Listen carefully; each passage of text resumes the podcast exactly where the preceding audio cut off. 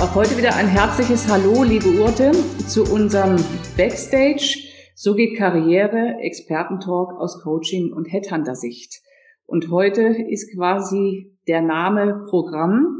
Und zwar möchten wir heute gerne über das Thema sprechen, Headhunting oder der Headhunter als Bewerbungsstrategie. Und ja. da gebe ich doch sehr gerne mal zu dir, Urte, und frag dich doch mal zu diesem Thema, wie du das siehst oder wie deine Sicht auf die Dinge ist. Ja, sehr gerne. Anne. Erstmal habe ich natürlich die perfekte Gesprächspartnerin für dieses Thema. also werden wir bestimmt auch gleich noch mal ein paar Experten-Geheimtipps von dir hören.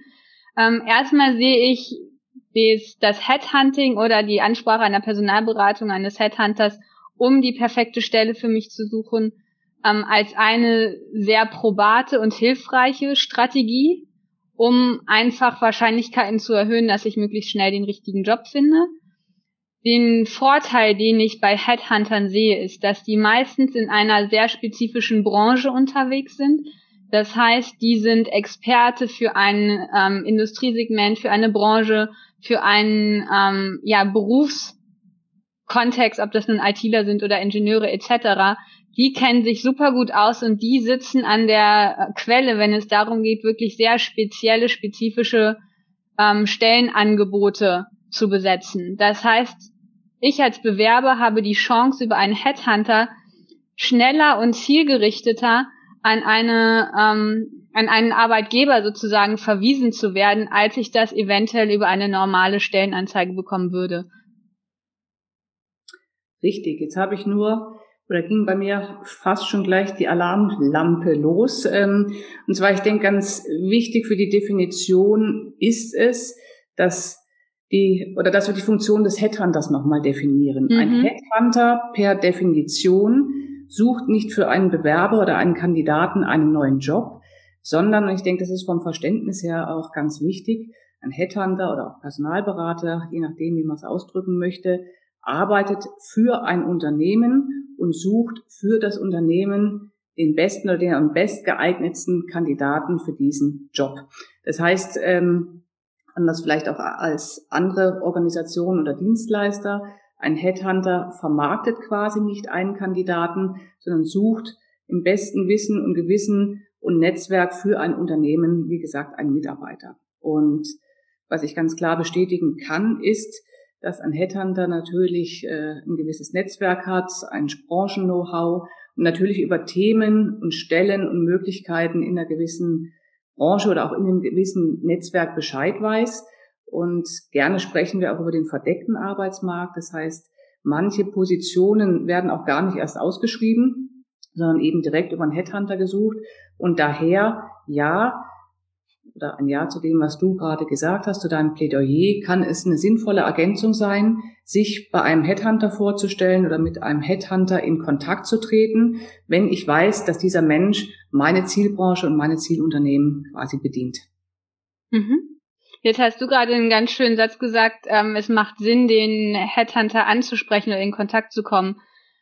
Was heißt das denn für den Bewerber? Also was ich meinen Klienten immer mitgebe, ist zu sagen, ähm, habt Bewerbungsunterlagen fertig, vielleicht auch erstmal ein One-Pager, so ein Kurzprofil, der klipp und klar und ganz knackig formuliert, was ihr könnt, was ähm, in welche Richtung es geht, wofür ihr Experte seid, um sozusagen erstmal zu sondieren, in welche Richtung das gehen kann, eventuell auch noch mal einen Lebenslauf, um vorbereitet zu sein, dass der Headhunter was in der Hand hat, schon vor der ersten Kontaktaufnahme. Wie siehst du das? Was wünschst du dir von Bewerbern, die eventuell proaktiv auf dich zukommen. Mhm.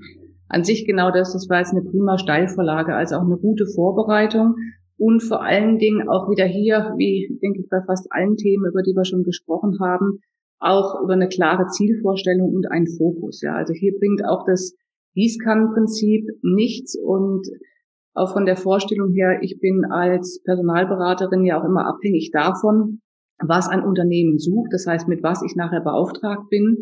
Und je genauer ich weiß, was ein Mensch sucht oder je detaillierter ich weiß, wohin ein Mensch möchte, umso besser ist es oder umso leichter ist es für mich auch die Bedarfe dann nachher abzuklären und zu schauen, ob das überhaupt zueinander passt. Ja, also das finde ich sehr gut. Ähm, ein One-Pager oder auch einen kurzen Lebenslauf wo auf den Punkt gebracht ist, was zeichnet mich aus, wo möchte ich hin, was sind meine fachlichen Stärken, was sind meine persönlichen Stärken. Das ist für mich als Vorbereitung, als Entree schon mal eine sehr gute Sache. Wie finde ich denn jetzt eigentlich als Bewerber den richtigen Headhunter für mich? Das ist natürlich auch eine sehr gute Frage. es gibt natürlich auch Headhunter, die sind mehr präsent und andere sind weniger präsent mhm. oder in, in äh, diversen Medien. Es macht durchaus Sinn, ob das jetzt über eine Suchmaschine ist oder auch über ein soziales Netzwerk nach entsprechenden Headhuntern in den Branchen zu suchen.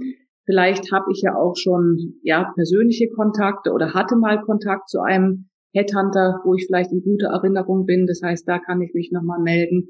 Ähm, ich kann ja mein Netzwerk befragen, ob die jemanden kennen. Also im Grunde genommen der Königsweg wie immer ist, wenn ich jemanden kenne oder eine Empfehlung habe und ansonsten möglichst zielorientiert recherchieren. Mhm. Ja, und auch da, sage ich mal, wenig Streuverluste sowohl auf Bewerber wie auch auf Headhunter-Seite zu haben.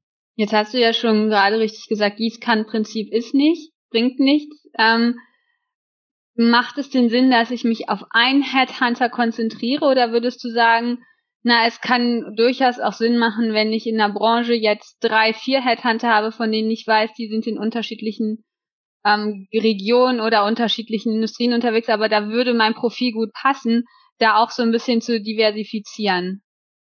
Unbedingt, weil auch natürlich jeder Personalberater oder Headhunter hat ja seinen Kundenstamm und nicht jeder mhm. Berater den gleichen Kundenstamm. Das heißt, es kann sowohl auch innerhalb einer Branche sinnvoll sein, da auch mehrere Ansprechpartner zu haben. Wovon ich, und das ist auch nochmal ein guter Punkt, unbedingt abraten möchte, ist über einen Berater oder eine Kontaktperson, also mehrere Kontaktpersonen dafür einzusetzen, um zu einem Unternehmen zu kommen. Das wäre ein No-Go. Okay, das ist nochmal ein guter Tipp. Ja, dass ich mir also dann schon eine Person oder einen Berater aussuche für eine Firma und natürlich in der Branche mehrere Menschen, gar kein Problem, aber nicht über mehrere Kanäle in einem Unternehmen. Mhm. Danke, Anne. Ich danke dir auch und freue mich auf unser nächstes Gespräch. Bis dann, tschüss. Bis dann.